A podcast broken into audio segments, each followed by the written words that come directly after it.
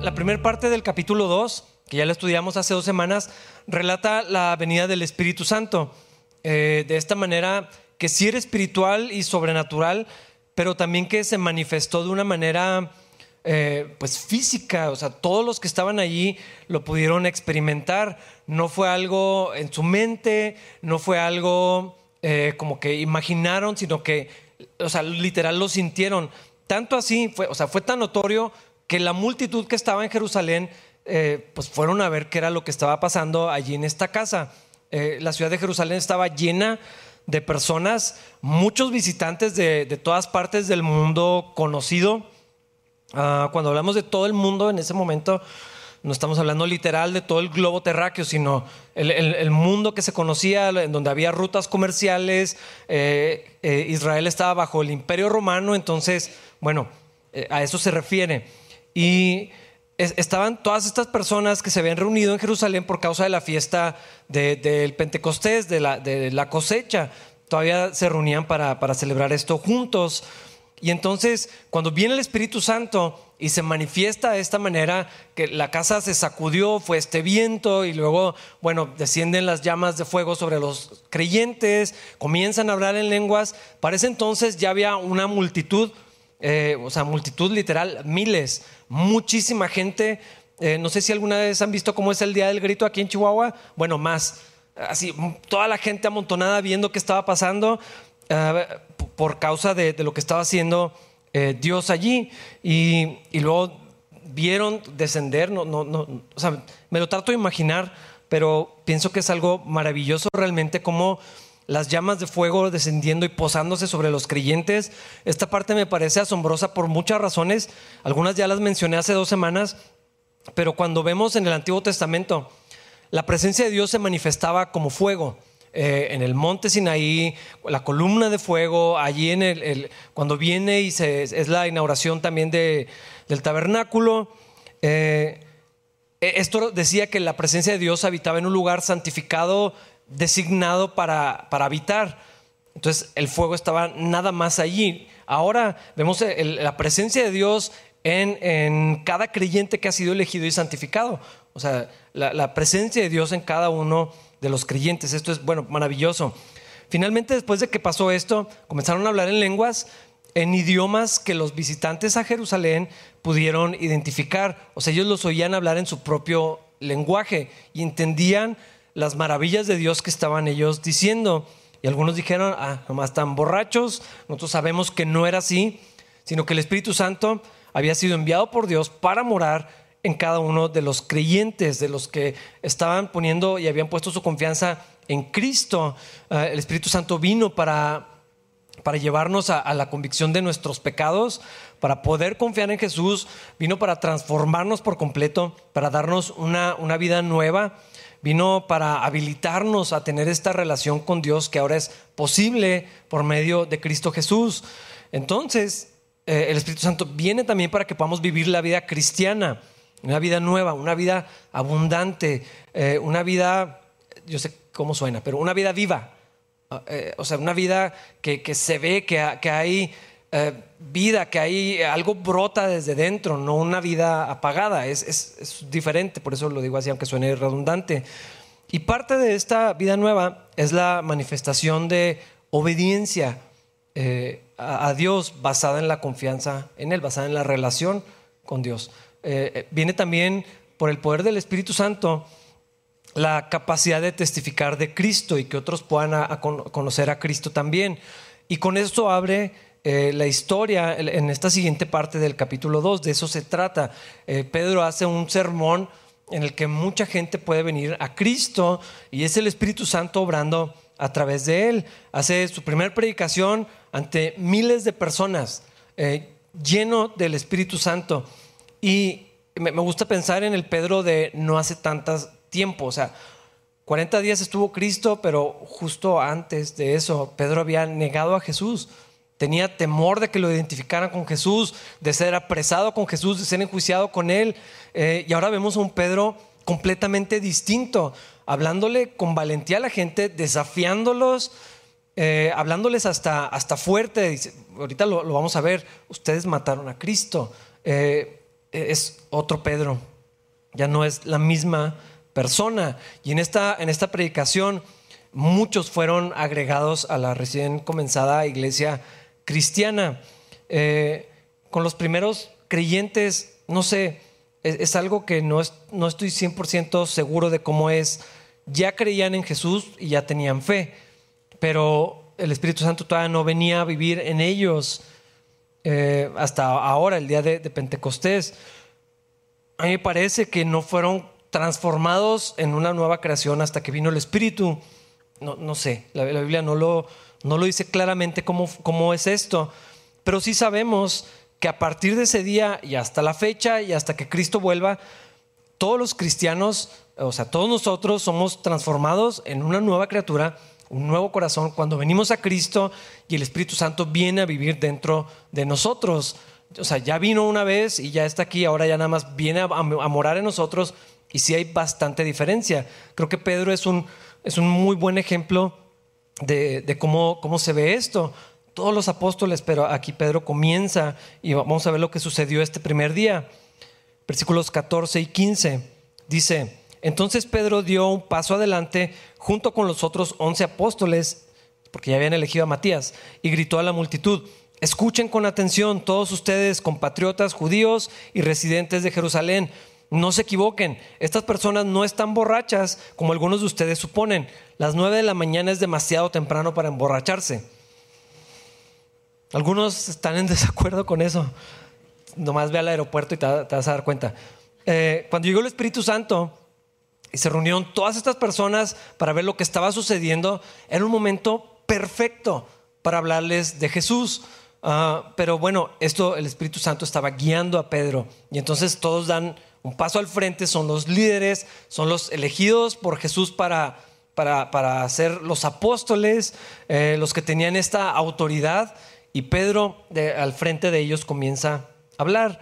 Ah, yo estaba pensando en cómo, cómo, a veces no escuchamos lo que Dios quiere hacer o no vemos lo que Dios ha, hecho.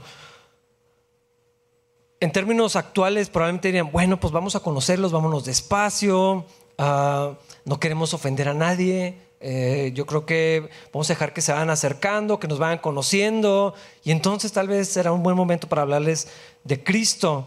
Pero Pedro dice, no, ya. Pero yo creo que era el Espíritu Santo el que está diciendo, ahorita, aquí mismo es, la ocasión para, para hablarles de, Jesús. Y, también eh, está esa otra posibilidad que no dejo de considerar. Si habían arrestado y asesinado a Cristo, ¿por qué no lo harían con los demás? Si Pedro empieza a alborotar a la multitud, Ahorita que había tanta gente en Jerusalén, ¿por qué no lo arrestarían? Pero es que eso ya no importaba. Al menos eh, no parece que les importara. Ahora, ahora estaban, estaba sucediendo algo muy distinto porque el Espíritu Santo ya estaba en ellos. Eh, los habíamos visto ocultos, o sea, literal, escondidos, encerrados, así para, para que no pudiera encontrarlos nadie. Y ahora, y ahora los vemos llenos del Espíritu Santo, guiados por el Espíritu Santo con un, valor que nada más puede venir de parte de Dios para articular estas, estas palabras, este mensaje. Eh, a veces no sabemos qué vamos a decir. Y, no solamente en una predicación, sino, no sé, cualquier situación. Ayer estamos platicando en la Junta de Voluntarios. Cuando vas a visitar a alguien en el hospital, ¿qué vas a decir exactamente? Pero el Espíritu Santo te asegura que sepamos lo que tenemos que decir. Y, en el caso de hablar de Cristo, también el Espíritu Santo es el que nos va a guiar es el que lo está haciendo aquí con, está dando el valor y las palabras para, confrontar a miles de personas. Y, o sea, una multitud enojada no es una buena idea jamás. Pero Pedro estaba dispuesto a correr el riesgo de esto y empieza a hablarles con autoridad. Y eh, esto es importante porque es la autoridad de Cristo. Pedro no está dando su opinión de las cosas, Pedro no se siente como, bueno, pues ahora soy el líder, pues supongo que, o sea, él, está haciendo lo que Cristo lo mandó a hacer, porque el Señor le había dicho, Pedro, pues eh, me amas y todo esto que sabemos, cuida a mis ovejas, apacienta a mis ovejas. Le estaba entregando eh, una, eh, al mismo tiempo que lo restauraba, lo estaba, lo estaba asignando a cumplir con un rol que Pedro se tomó bastante en serio, todos los apóstoles también, y está hablando con la autoridad de Dios de la palabra de Dios y del Espíritu Santo en Él. Esto es bien importante. No es nuestro mensaje, no son nuestras opiniones. Esto sí cambia la perspectiva cuando pensamos que podría ser algo ofensivo, agresivo, que podría resultar incómodo. Eh, los cristianos somos como un mesero. O sea, no justificamos al chef, perdón, porque pues, la carne está así, este, un poquito roja, y el mesero nomás la entrega. O sea, el otro es el que la cocinó. Un cartero nomás trae, o sea, entrega la carta, no da explicaciones de lo que dice el contenido, no lo edita para que resulte más cómodo para el oyente. Eh, vemos a Pedro hablando así. Y bueno, primero les hace referencia a, este argumento que estaba intentando descalificar cuando dijeron, ah, están borrachos porque están hablando en otros idiomas. Ah, los judíos bebían de manera general, obviamente a menos que alguien tuviera algún otro tipo de problema, los judíos bebían con, los alimentos. Eran las nueve de la mañana, o sea, no era, no era el momento para estar tomando, era obvio. Eh, y es lo que Pedro les dice, hermano, o sea, nadie está ahorita borracho a esta hora. Eh, no es eso lo que está pasando, es otra cosa eh, bastante diferente. Lo que pasa es que ellos no podían entender lo que estaba sucediendo hasta que el Espíritu Santo se los revelara. Y lo hemos leído en, Corintios. El mensaje de la cruz, el mensaje del Evangelio es una ridiculez para los que se pierden. En otra versión dice una locura. Eh, pero, pero yo creo que sí lo han visto. Las personas se burlan de los cristianos y piensan que es ridículo. Eh, ahorita lo, puedes ver. Eh, hay decenas, hay cientos de publicaciones que hablan de eso como que fuera algo para tontos. Pero la Biblia dice que es ridículo para los que se pierden, que los que no son espirituales, o sea, los que no tienen el Espíritu de Dios, no pueden recibir las verdades de parte del Espíritu, no tienen la capacidad, no es algo intelectual. Podemos debatir, podemos defender nuestra fe, de hecho tenemos que estar preparados para hacerlo, pero eso no va a convencer a nadie.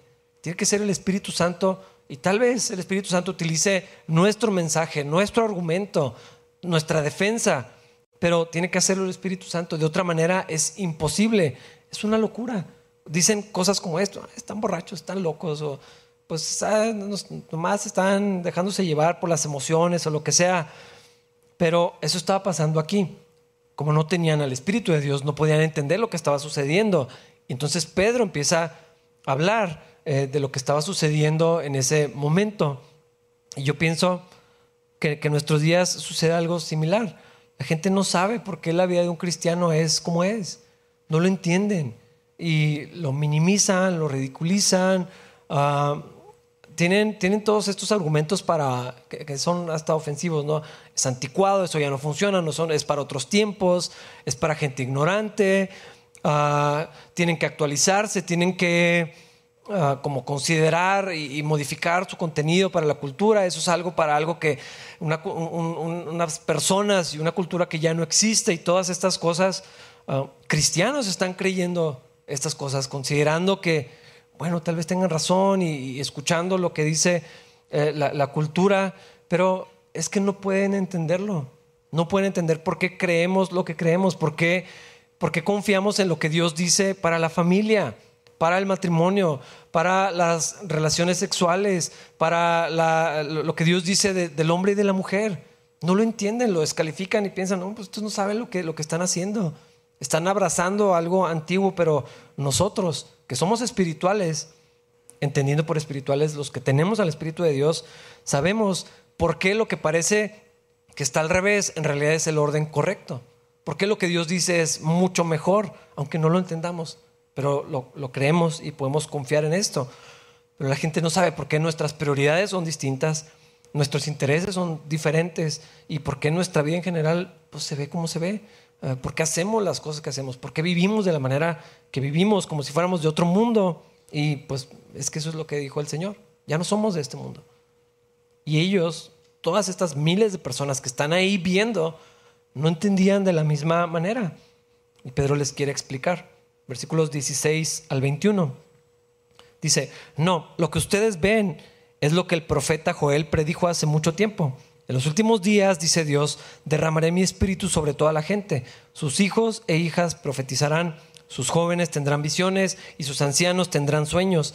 En esos días derramaré mi espíritu aún sobre mis siervos, hombres y mujeres por igual, y profetizarán, y haré maravillas arriba en los cielos y señales abajo en la tierra, sangre, fuego y nubes de humo. El sol se oscurecerá y la luna se pondrá roja como la sangre, antes de que llegue el grande y glorioso día del Señor. Pero todo el que invoque el nombre del Señor será salvo. Definitivamente esta, profecía de Joel se estaba cumpliendo, pero es claro que no totalmente. Aquí no hubo eh, luna roja como la sangre, de hecho eran las nueve de la mañana. Eh, entonces, ¿qué, es lo que está sucediendo? Ah, Pedro está anunciando, al mismo tiempo la venida del Espíritu Santo, está anunciando el día del Señor, a propósito, porque quiere llevarlos a entender esto. El día del Señor no era el día del Pentecostés. Eh, el día del Señor, eh, la, Biblia hace varias referencias a este día, está hablando del juicio de Dios, que obviamente no ha llegado todavía. Pero eh, este aspecto sí es importante en la predicación de Pedro. De hecho, lo hemos, lo hemos escuchado antes, para poder entender las buenas noticias del Evangelio, que es lo que significa Evangelio, buenas noticias. ¿Buenas noticias de qué? O sea, ¿por qué necesitamos buenas noticias? Porque hay malas noticias y es necesario conocer la condición del hombre natural. Una persona sin Cristo está perdida para siempre. Hablando de toda la eternidad. La vida de alguien que no está en Cristo está en condenación. Necesitamos recordarlo y la gente necesita saberlo. Porque entonces si no ven esto, si no pueden eh, eh, conocer esto que la Biblia afirma, todo lo demás como que no tiene tanto peso. ¿Para qué necesito un Salvador? Si no soy tan mala persona. Pues si somos iguales, si los cristianos están peor. Muchos dicen eso, pero no saben que están en condenación. O sea, el juicio de Dios, la muerte, eterna por causa del pecado está cerca. Y eso es lo que Pedro les está anunciando. Y aunque haya buenas personas o gente que no es tan mala, gente que ya nomás le falta ser cristiano, a veces decimos eso, Ay, es que nomás le falta ser cristiano. Ah, o, eso de que ah, ah, son mejores personas que los cristianos, lo he oído mucho. Si no tienen fe en Cristo, si no han nacido de nuevo, van camino a recibir el castigo de Dios, la ira justa de Dios. La vida cristiana, hermanos, sí es diferente a la del resto del mundo. No somos más importantes, no somos más especiales, no somos mejores que el resto de la gente, pero sí tenemos la verdad y no debería dar pena decirlo. Algunos se avergüenzan, de, como que se siente como menos en, en este tiempo donde todo es válido. A muchos cristianos les da pena decir que la verdad sí la tenemos porque la verdad es Cristo. No hay muchas verdades, no es relativo todo. Para algunos esto es arrogancia y esto es una mente cerrada, pero Jesús lo declaró claramente, o sea, lo, declaró abiertamente.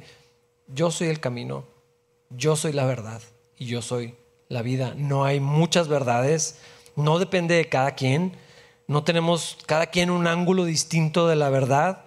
No está Dios en un monte y, todas las religiones o filosofías suben por cada lado distinto, no es así. Solamente hay un camino y solamente hay una verdad, una fuente de vida que es Cristo nuestro Señor, no hay más. Y lo que Pedro quiere hacer no es condenar a la gente, no es juzgar a la gente, no es etiquetar a la gente, no es sentirse superior a la gente, sino que quiere llevar a la multitud a que puedan conocer a Jesucristo, porque Él ya lo conoce. Él sabe quién es Cristo y quiere que... Pero eso no es posible a menos que las personas vean su condición de pecado y de condenación eterna. Esto no es crueldad y no es intolerancia y no es arrogancia y juicio. Es todo lo contrario, esto es amor. Para que puedan venir y puedan ser salvos también. Entonces Pedro, al mismo tiempo que está diciendo que el Espíritu Santo vino y cumplió o, cumple eh, al menos esta parte de la profecía de Joel, y otras que hemos visto también está anunciando el juicio que viene. Versículos 22 al 24. Pueblo de Israel, escucha. Dios públicamente aprobó a Jesús de Nazaret al hacer milagros poderosos, maravillas y señales por medio de él, como ustedes bien saben. Pero Dios sabía lo que iba a suceder y su plan determinado se llevó a cabo cuando Jesús fue traicionado. Con la ayuda de gentiles sin ley, ustedes lo clavaron en la cruz y lo mataron. Pero Dios lo, libertó, lo liberó de los terrores de la muerte y lo volvió a la vida, pues la muerte no pudo retenerlo bajo su dominio. Las noticias que son importantes siempre encuentran la manera de llegar a las personas. Es obvio que en este tiempo las, cosas no circulaban como ahorita, ¿no? En tiempo real nos enteramos lo que está pasando al otro lado del mundo. Pero como quiera, las noticias tienen su forma de, esparcirse. Si nos vamos muchos años atrás, cuando Dios sacó a, Israel de Egipto, que abrió el mar y, todas las maravillas, cuando cayó la ciudad de Jericó, hermanos, eso era una cosa impresionante. O sea, Jericó era una fortaleza. Todo el mundo sabía que Jericó era una ciudad que no se podía conquistar. Y luego caen los muros, se abre el río Jordán una y otra vez había señales que Dios, de que Dios estaba con, el pueblo de, que era el suyo. Y la gente, los reyes alrededor sabían, el Dios de, estos sí está con ellos. O sea, la gente tenía temor de los israelitas, no por su ejército, que sí era fuerte, sino porque sabían que en muchas ocasiones su Dios peleaba por ellos. Ah, hubo veces donde el ejército estaba ahí con sus armas y no hacían nada el otro se, mataban entre ellos. Era obvio que Dios estaba actuando y las naciones lo sabían. Había una fama que se había esparcido. Justamente cuando iban a Jericó la gente tenía temor. Sabían quién, quién venía porque las noticias se esparcen. Las noticias de Jesús también se, se, corrieron por toda la región. Sus señales, sus milagros, su enseñanza, el juicio que, que, tuvo y que finalmente lo habían crucificado, esto era noticia conocida en, ese mundo antiguo y entre los judíos. ¿Por qué? Eh, porque cuando menos consideraban que Jesús era un profeta importante, a lo mínimo, por las señales, o sea, es que no fue en privado. La gente vio a Jesús sanar leprosos, sanar a los ciegos, calmar la tormenta, eh, la resurrección de Lázaro.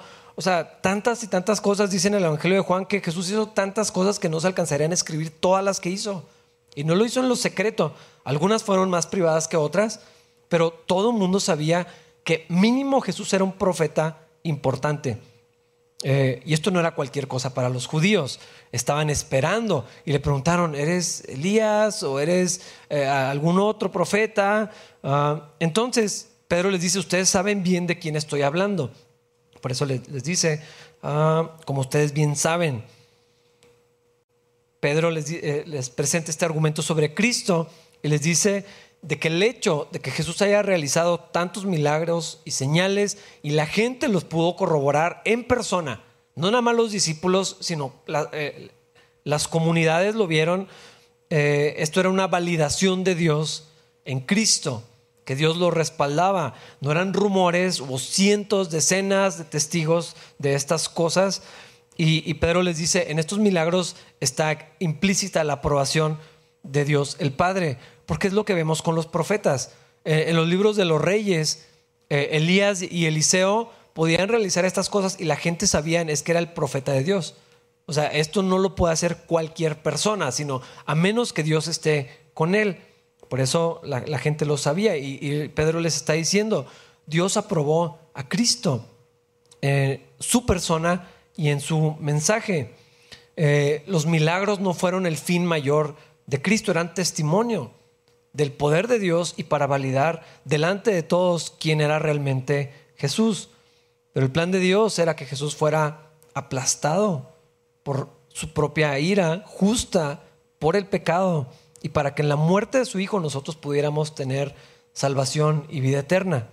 Ese era el plan de Dios.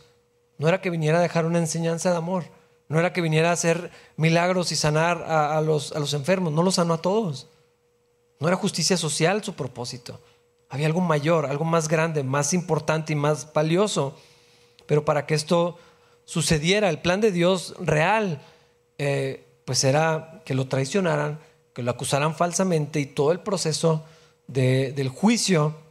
Y dice ahí, con ayuda de gentiles sin ley, pues está hablando de los romanos, eh, para poder llevar a, Cristo para ser sacrificado. Y a Jesús finalmente pues lo mataron. Y Pedro les dice, ustedes lo mataron. pero esto no fue en contra de su voluntad. Hay que recordar que el Señor dijo, eh, yo pongo mi vida, yo voluntariamente yo la pongo y la voy a volver a tomar, pero yo me ofrezco en sacrificio voluntariamente y en obediencia al, al Padre, a la voluntad del Padre, y fue a la cruz como un cordero que va en silencio al matadero. Lo, no sé, lo, asombroso de esto es que el sacrificio de Cristo estaba disponible para los mismos que lo mataron. Era para ellos, era para los pecadores. Eh, y es que, es que Dios es asombroso, dice ahí en Romanos, Dios muestra su gran amor para con nosotros en que siendo aún pecadores, Cristo murió por nosotros. Esto es importantísimo, esto es lo que la gente necesita escuchar. No solamente que hay una condenación, no solamente que la condición natural del hombre es lejos de Dios, no alcanza la gloria de Dios y, bajo el juicio de Dios. Pero Cristo vino para rescatarnos de esto. Cristo murió por nuestros pecados. Y cada uno de nosotros debe poder verlo de esta manera. Cristo murió por mis pecados. Sí podemos hablar en plural y lo hacemos. Cristo murió por nuestros pecados, pero es diferente cuando yo considero que Cristo pagó por los míos, por mi deuda, por lo que yo ofendía a Dios, por lo que yo debía pagar. Lo que era justo es que yo estuviera bajo el juicio y la ira de Dios, no Cristo. Yo debía pagar por eso. Pero es una, es una deuda imposible de pagar. ¿Quién más la podía pagar? O, sea, o, la, pago yo, que no me alcanza, a menos que viniera Cristo. Pero sí es diferente pensar que alguien murió por los pecados de todos, a, a, cuando por la obra de Dios podemos darnos cuenta que ese alguien es el Hijo de Dios. O sea, no es cualquier otra persona. O sea, no es solamente otro el que paga en mi lugar, es Cristo, el Hijo de Dios, perfecto, sin mancha, sin pecado, sin culpa. Injusto que pagara Él en mi lugar. Este castigo tan horrendo que, cayó sobre él. Él fue el que murió por mi deuda. Esto es importantísimo, esto es lo que Pedro está tratando de hacer que ellos vean. Eran mis pecados, mi responsabilidad, mis ofensas. Y en ese sentido, aunque Pedro está diciendo, ustedes lo mataron, hermanos, tenemos que recordar que nosotros lo matamos. Fueron mis pecados los que pusieron a Cristo en la cruz, los que hicieron necesario que Él tuviera que ir a morir. No nada más los de los judíos, los míos también. Y ellos tenían que escucharlo. El mensaje de Cristo no está completo si solamente hablamos de lo que hizo en una vida perfecta y su muerte por los pecados de otros. Necesitamos recordar, por mí el Señor pagó. Y también el mensaje del Evangelio estaría incompleto si no mencionáramos la resurrección, que Pedro lo está haciendo aquí. Jesús se levantó de los muertos y eso ratifica quién es Él, dónde se encuentra y que su poder es verdadero, que Dios está verdaderamente con Él, que, eh, que, que, Dios el Padre aceptó ese sacrificio, esa deuda, si, si fue saldada, está cumplida esa obra. Y también que ese poder que actuó en Jesús para librarlo de la muerte, porque estuvo muerto. Ese mismo poder nos libra a nosotros de la muerte y del poder del pecado. Es el mismo poder que actúa en Cristo, actúa en nosotros, está vigente. Eso es, eso es lo importante también de recordar la resurrección. Y Pedro lo está haciendo. Versículos 25 al 31. El rey David dijo lo siguiente acerca de él. Veo que el Señor está siempre conmigo. No seré sacudido porque Él está aquí a mi lado. Con razón mi corazón está contento y mi lengua grita sus alabanzas. Mi cuerpo descansa en esperanza, pues tú no dejarás mi alma entre los muertos, ni permitirás que tu santo se pudra en la tumba. Me has mostrado el camino de la vida y me llenarás con la alegría de tu presencia. Queridos hermanos, piensen en esto.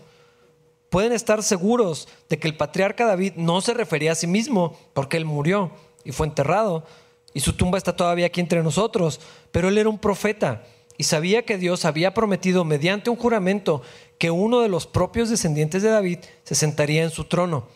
David estaba mirando hacia el futuro y hablaba de la resurrección del Mesías.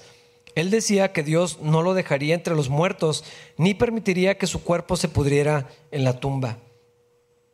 Pedro está citando Salmos 16 y como lo mencioné antes, Pedro conocía su Biblia, bueno, las escrituras, Ah, y no sé, quiero insistir con esto. Es, hermanos, es importante conocer lo que dice la Biblia, lo que dice la palabra de Dios, meditar en ella, memorizarla, atesorarla y dejar que el Espíritu Santo nos guíe a través de su palabra. Esta revelación que está teniendo Pedro no la encontró solamente de manera lógica, el Espíritu Santo lo estaba guiando a través de su lectura y de su estudio de, las escrituras. Eso que Pedro tenía guardado en su corazón, el Espíritu Santo, lo, como que lo trae a la vida, lo, le revela o, nos muestra, nos ilumina, podríamos usar esa palabra, para entender lo que, lo que las escrituras dicen. Y la misma Biblia es una revelación de Dios, pero y nuestra conciencia es informada por la palabra de Dios. Pero es el Espíritu Santo el que nos guía.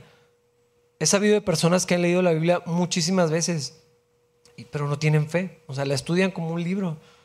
La citan mejor que algunos de nosotros, pero no, no hay nada para ellos. No, no hay vida, no hay, o sea, no, no, no causa ningún efecto porque eso es algo que hace el Espíritu Santo. Y así vemos a Pedro lleno del Espíritu Santo citando de los salmos y ahora entendía que estaba revelando, este, este pasaje está hablando del Mesías, está hablando de Cristo. Y dice, no permitirás que tu santo vea corrupción. O sea, no vas a dejar que tu, santo se pudra allí en la tumba. Eh, está hablando de la resurrección de Cristo, pero ahora es una realidad para ellos. Eh, eh, antes era hacia el futuro, algún día el santo del Señor, pero ahora está hablando de que Jesús está vivo. Y también estaba escrito, está presentando el argumento o, la perspectiva de la autoridad de la palabra de Dios, está validando las escrituras mismas y a la persona de Jesús al mismo tiempo. Y esto demuestra otra vez o de otra forma que Jesús verdaderamente es el Hijo de Dios. Y es lo que Pedro quiere que ellos entiendan. Jesús era, es el Hijo de Dios. No era solamente un profeta. Hechos 2, 32 al 35. Dios levantó a Jesús de los muertos y de esto todos nosotros somos testigos. Ahora Él ha sido exaltado al lugar de más honor en el cielo, a la derecha de Dios, y el Padre, según lo había prometido, le dio el Espíritu Santo para que lo derramara sobre nosotros, tal como ustedes lo ven y lo oyen hoy. Pues David nunca ascendió al cielo, sin embargo, dijo, el Señor le dijo a mi Señor, siéntate en el lugar de honor a mi derecha, hasta que humille a tus enemigos y los ponga por debajo de tus pies. Ahora está citando Salmo 110. Y Pedro está explicando cómo David no estaba hablando de sí. O sea, David no se sentó a la derecha de, Dios el Padre, estaba hablando de otro superior a él. Por eso dice, le dijo el Señor a mi Señor. Eh, es alguien con autoridad, está hablando de Cristo. El Padre dirigiéndose a Dios el Hijo. Y, revelado allí en, este, en estas canciones, en los salmos, es Cristo quien se sentó a la derecha del Padre. Este es el lugar más importante que hay después del mismo trono de Dios.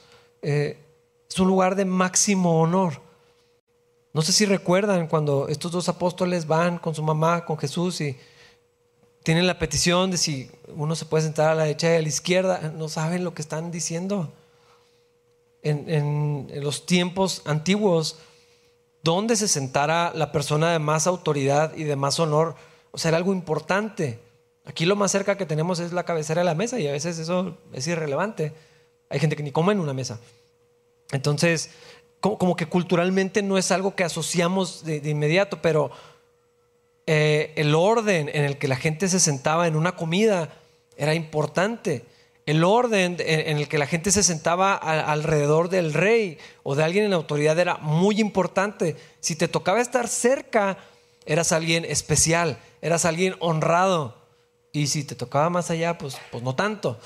Eh, entonces, Pedro les está diciendo, y lo que quiere que vean es que ese Jesucristo que estuvo entre nosotros, que muchos lo descalificaron como nomás el hijo del carpintero, como alguien que estaba medio loco, alguien que estaba blasfemando, diciendo que era igual a Dios, es el hijo de Dios verdaderamente. Es lo que quiere que vean. Y le está diciendo, no solamente lo mataron, resucitó y está vivo, pero no solamente está vivo, está sentado en el lugar máximo de honor, que es a la derecha de Dios. Y si estar sentado a la derecha de un rey era algo especial, imagínate lo que representa estar sentado a la derecha de Dios el Padre. Ni el rey David, que era el hombre conforme al corazón de Dios, ni Abraham, que fue llamado el amigo de Dios, ni Moisés, el hombre más manso sobre la tierra, ni Pablo, el gran apóstol, ni Pedro mismo.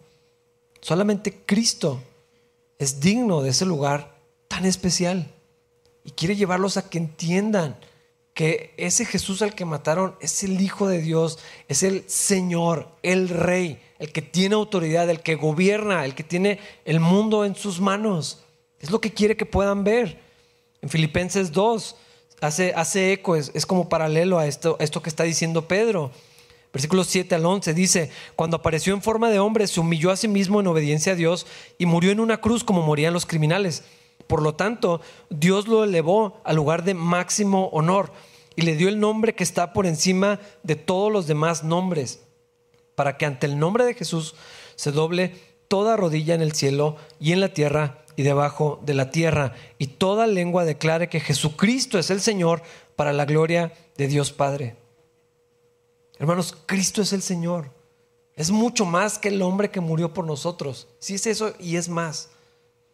Es Señor y es rey. Por eso estamos aquí. A Él le cantamos. Cuando nos reunimos en, la alabanza es para venir a, honrarlo a Él. Cuando venimos a la iglesia, cuando servimos, ayer tuvimos la, otra reunión de voluntarios, lo hacemos para Dios, porque lo amamos a Él, porque Él se lo merece, porque nuestra vida es suya. Él es el, Hijo de Dios en toda su esencia, atributos, carácter, la representación visible de Dios, el creador de todo el universo. Y para ellos, muchos lo veían como que, ah, pues que no es el hijo del carpintero. Pues si aquí están María y sus hermanos y como que no, no, entendían que realmente Jesús es, es, el que estaban esperando. Allí estaba escrito, anhelaban que viniera el Salvador. Y Jesús era el Salvador, enviado para tomar nuestro lugar. Eh, de una condenación que era justa. Jesús no es solamente un personaje histórico. A mí me parece ridículo que la gente quiera descalificar la historicidad de, Jesús. Ya deja tú que crean quién, quién era. O sea, algunos niegan que existió. Es mucho más que un personaje histórico, es muchísimo más que un buen maestro o un profeta o una persona inspiradora. Todas esas cosas le quedan pequeñas para quien es Cristo. Él es el Hijo de Dios, el Señor, el Salvador, sentado a la diestra del Padre. Y hermanos, hay tantas personas que no saben a quién servimos y por eso les parece necio lo que hacemos los cristianos, porque no conocen, no tienen ni idea de quién es Jesucristo. Esto es mucho más que una religión. Estamos sirviendo a un Dios verdadero. No está en nuestra imaginación, no es una figura, eh, no es nada más un ser superior, que muchos utilizan esa expresión, ah, pues el que sea tu ser superior, lo que quieras, que sea mayor a ti. No, es mucho más que eso, Jesucristo. Por eso lo servimos, por eso lo amamos, por eso nos reunimos, por eso nuestra vida es de Él. Y muchos no tienen interés real en las cosas de Dios porque no saben quién es Cristo. Algunos, algunos cristianos no saben quién es Cristo no saben en quién creen. Y por eso sus prioridades son otras. Porque no conocen a Jesús. Porque no lo ven por quién es. Por eso muchos no adoran a Dios. No escuchan la palabra. No les interesa leer la Biblia. Pues, ¿para qué? Qué flojera. No participan, se mantienen al margen, no dan, no se involucran porque no conocen a Cristo. Se mantienen en la orilla de lo que está sucediendo porque no han visto quién es Jesucristo muchos, aún dentro de la iglesia y fuera de la iglesia, creen que el cristianismo es pues otra religión, pues tan válida como las demás. Nos podemos llevar bien porque es lo mismo, no es lo mismo. No es lo mismo, esto es mucho mejor porque Cristo es real. El cristianismo no tiene el propósito de hacernos buenas personas. Puedes hacer un montón de cosas para eso. El cristianismo no tiene el propósito de hacernos más morales o enseñarnos cómo educar buenos ciudadanos. O sea, sí, hay eso, pero no es para eso, es mucho más. Muchos creen que el cristianismo es ir a la iglesia cristiana porque no conocen al Señor. Cantan las canciones porque pues ahí están. Algunos por eso no las cantan, No saben a quién estamos adorando. No saben para qué estamos aquí. ¿Quién está en nosotros? Y el propósito de reunirnos. Porque no conocen al Señor. Y por lo tanto no pueden confiar plenamente en Él porque no saben de quién estamos hablando. Pero Jesús sí es el Señor. Él es el Señor. No hay otro como Él, sentado a la diestra del Padre. Y eso es lo que Pedro quiere que ellos puedan entender. No le está diciendo nomás, bueno, es que Jesús los ama y por eso murió por ustedes. Le está diciendo, si saben, sí saben de quién estamos hablando. Si saben quién es el que mataron, es el Hijo de Dios. El que resucitó. O sea, nadie puede hacer eso. Porque Lázaro no resucitó por sí mismo y se volvió a morir. O sea, no hay poder que alguien pueda tener en, sí mismo. O sea, ese, que, ese muerto que echaron, que tocó los huesos de Eliseo y revivió, o sea, como quiera se volvió a morir. Y no era poder propio. Nadie puede hacer lo que hizo Cristo porque nadie más es como Jesús. Y Pedro quiere que puedan ver quién es Cristo. Y miren lo que sucede. Versículo 36, versículo 36 dice, por lo tanto, que todos en Israel sepan sin lugar a dudas que a este Jesús, a quien ustedes crucificaron, Dios lo ha hecho tanto Señor como Mesías. Este es el punto de Pedro. Es una persona especial, el Hijo de Dios. Él está reinando, el Mesías verdadero. A ese rechazaron, a ese criticaron, a ese crucificaron, a ese minimizaron. Y eso es el, el punto de Pedro es que veamos la importancia. ¿Por qué el sacrificio? ¿Quién hizo el sacrificio? ¿Quién tomó nuestro lugar? Y espero que puedan ver el valor de entender esto para nosotros individualmente, pero para que otros lo puedan entender. Es mucho más que, puedan saber que Dios los ama, si es necesario, si hay que decirlo, pero es más que eso, que tanto los ama Dios, que envió a su Hijo para que tomara su lugar. Nosotros hemos comprendido esa realidad y la mayoría de nosotros es algo que nos golpeó así hasta lo más hondo de nuestro ser. Por eso estamos aquí hoy. Mira lo que pasó, es, increíble. Versículo 37. Las palabras de Pedro traspasaron el corazón de ellos, quienes le dijeron a él y a los demás apóstoles, hermanos, ¿qué debemos hacer? Cuando Pedro entregó este mensaje, inspirado por el Espíritu Santo, el Espíritu Santo estaba obrando en el, corazón de los que estaban ahí reunidos. Y el efecto fue inmediato. Es como si sus ojos se hubieran abierto. Es como si de pronto pudieran ver la realidad y, ¿qué hicimos?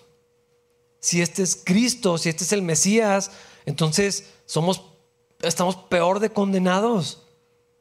Y por eso le dicen, ¿qué hacemos? O sea, ahora qué hacemos con, nuestra maldad, ¿qué hacemos con, ya no podemos regresar y revertir lo que hicimos, ahora qué hacemos? Y ahí es exactamente donde Dios los quería tener. Porque si Jesús es quien afirmó ser y nosotros lo matamos, entonces la ofensa es doble o peor. ¿Qué otra condenación puede haber que haber asesinado al Hijo de Dios? ¿Qué hacemos ahora?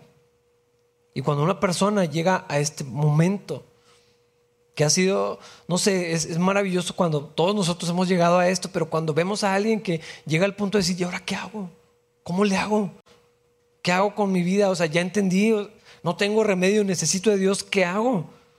Entonces ahí el Evangelio es cuando es glorioso cuando alguien puede ver este punto de, ¿qué hacemos? O sea, no, no hay alternativa, no hay salvación. ¿Cómo nos vamos a liberar de algo como esto? Ahí es donde queremos y donde Dios quiere que la gente esté. Y entonces, ahí sí, Evangelio es, está en todo su esplendor. Buenas noticias. Porque ahí es donde, ah, qué bueno que pienses esto, qué bueno que lo veas, porque te tengo excelentes noticias versículos 38 y 39. Pedro contestó, cada uno de ustedes debe arrepentirse de sus pecados y volver a Dios y ser bautizado en el nombre de Jesucristo para el perdón de sus pecados. Entonces recibirán el regalo del Espíritu Santo. Esta promesa es para ustedes, para sus hijos y para los que están lejos, es decir, para todos los que han sido llamados por el Señor nuestro Dios. Me encanta la respuesta de Pedro porque no dice, bueno, Déjame te digo todo lo que tienes que dejar de hacer. Y ahora que eres cristiano, tienes que, dice, vengan a Cristo. Vengan a Cristo. Confíen en Él. Arrepiéntanse de sus pecados y descansen en Cristo. Es lo que ofrece el Señor. No es otra ley nueva. No son más cosas que hacer y menos cosas que dejar de hacer. Es, aquí hay perdón, hay vida eterna, hay descanso, pueden estar en paz con Dios. Podemos tener una relación correcta con Dios. Ahora que confiamos en Jesús, ya no somos enemigos, somos hijos. Pero ahora toda mi vida le pertenece. No puedo retener parte. Bueno, pues nomás que me perdone. No, es otra cosa. Mi vida es otra vida. Un nuevo corazón, una nueva creación. Ya no soy el mismo. Porque el Espíritu Santo vive en mi corazón. Y les dice Pedro, esta, es la promesa para ustedes. Que el Espíritu de Dios va a morar en ustedes. Y que si era un pecador, pues sí era. Por eso necesitaba Cristo. Si era alguien con un corazón perverso, por eso necesitaba Cristo. Si estaba en tinieblas y condenado a muerte. Si era un rebelde en contra del Señor, pero ya no. Ya no soy eso. Si estoy en Cristo. Y confío en Él y descanso en su obra, ahora soy un hijo de Dios. Santo, amado, escogido, incluido en la familia de Dios. El Espíritu Santo mora en mí. Tengo la certeza de que no está esperando a ver qué hago para borrarme del libro de la vida y ya no, y ahora sí cuestionando si nos va a amar, depende de cómo te portes. No, seguros. Y Pedro les dice, vengan, nomás confíen en el Señor. Versículo 40. A Pedro no le bastó. Dice, entonces Pedro siguió predicando por largo rato y le rogaba con insistencia a todos sus oyentes, sálvense de esta generación perversa, sálvense creyendo en Jesús. No les dijo, hermanos, pues cumplan con la ley, ya tienen la ley de Dios, ¿por qué no la obedecen? Obedezcan más, échenle más ganas, sean mejores personas, esfuércense más, ahí están ya los mandamientos, los traen eh, en la frente y en las mangas y en la puerta, y cómo no van a saber qué es lo que tienen que hacer, pero les dice, confían en Jesús. Es lo que necesitan. Vengan y descansen en Cristo, en lo que Él dice, todos los días. Esto es, una dependencia diaria, todo el tiempo. Caminen con Dios y disfruten de su nueva relación con Dios. Versículo 41, y hasta ahí vamos a llegar, dice, los que creyeron lo que Pedro dijo, que no fueron todos, obviamente, fueron bautizados y sumados a la iglesia ese mismo día como tres mil en total. ¿Quién sabe cuántos habría? Porque no todos creyeron. Los que creyeron dijeron, ¿qué hacemos? Pero les dice, confíen en Cristo y vamos a bautizarlos, porque ese era un símbolo que ellos entendían claramente lo que representaba, era una expresión externa de, una nueva vida. Y, en Romanos lo, explica el apóstol Pablo, en el bautismo me identifico, ok, ya estoy muerto con Cristo y estoy resucitado con Cristo y estoy unido a Cristo. Ellos lo entendieron y pues se fueron al, bautismo. Ah, yo estaba pensando, eh, en logística es lo último que debería pensar, pero pienso si cuando hemos bautizado 20, el tiempo que nos toma y cómo le hacemos, eran 3 mil los que se bautizaron. Eh, lo bueno es que empezaron temprano me imagino que les dio la noche, era mucha gente. Y se me hace algo, o sea, no sé cuántos estuvieron cuando hicimos los bautizos aquí la última vez. De verdad fue un, momento como bien emocionante. Y había mucha gente así llorando y gente que se quería volver a bautizar porque como muy emotivo y así, no, tú ya estás bautizado, ya no. Pero pienso lo, lo que debió haber sido esto, tres mil personas viniendo a Cristo y diciendo, ¿qué hicimos? Matamos a Jesús y luego de pronto ya soy perdonado. Y ahora soy parte de la iglesia y me identifico con la iglesia y de, 120 a 3000. Ah, ah, me parece gracioso que mucha gente que dice Jesús nunca hubiera tenido una iglesia tan grande. Se acaban de convertir 3000. O sea, ¿cómo de que no? Eh, es una sola iglesia. Y aquí se bautizan, se agregan a la iglesia y así comenzó. O sea, el día que viene el Espíritu Santo, ¡pum! Tres mil personas se agregan a la iglesia y, comenzó hasta llegar a lo que somos ahora. eh, cientos de creyentes. Ahorita, o sea, hoy domingo por todo el mundo gente está haciendo lo mismo que nosotros. Se reúnen para adorar a Dios, para estar con los hermanos, para estudiar la palabra juntos, para disfrutar del compañerismo unos con otros, eh, sirviendo y disfrutando de la comunidad. Eh, hermanos, a mí me emociona ver cómo empezó todo esto. O sea, porque esto es nuestra historia. O sea, es la historia de la iglesia. Entonces, estos son los orígenes de...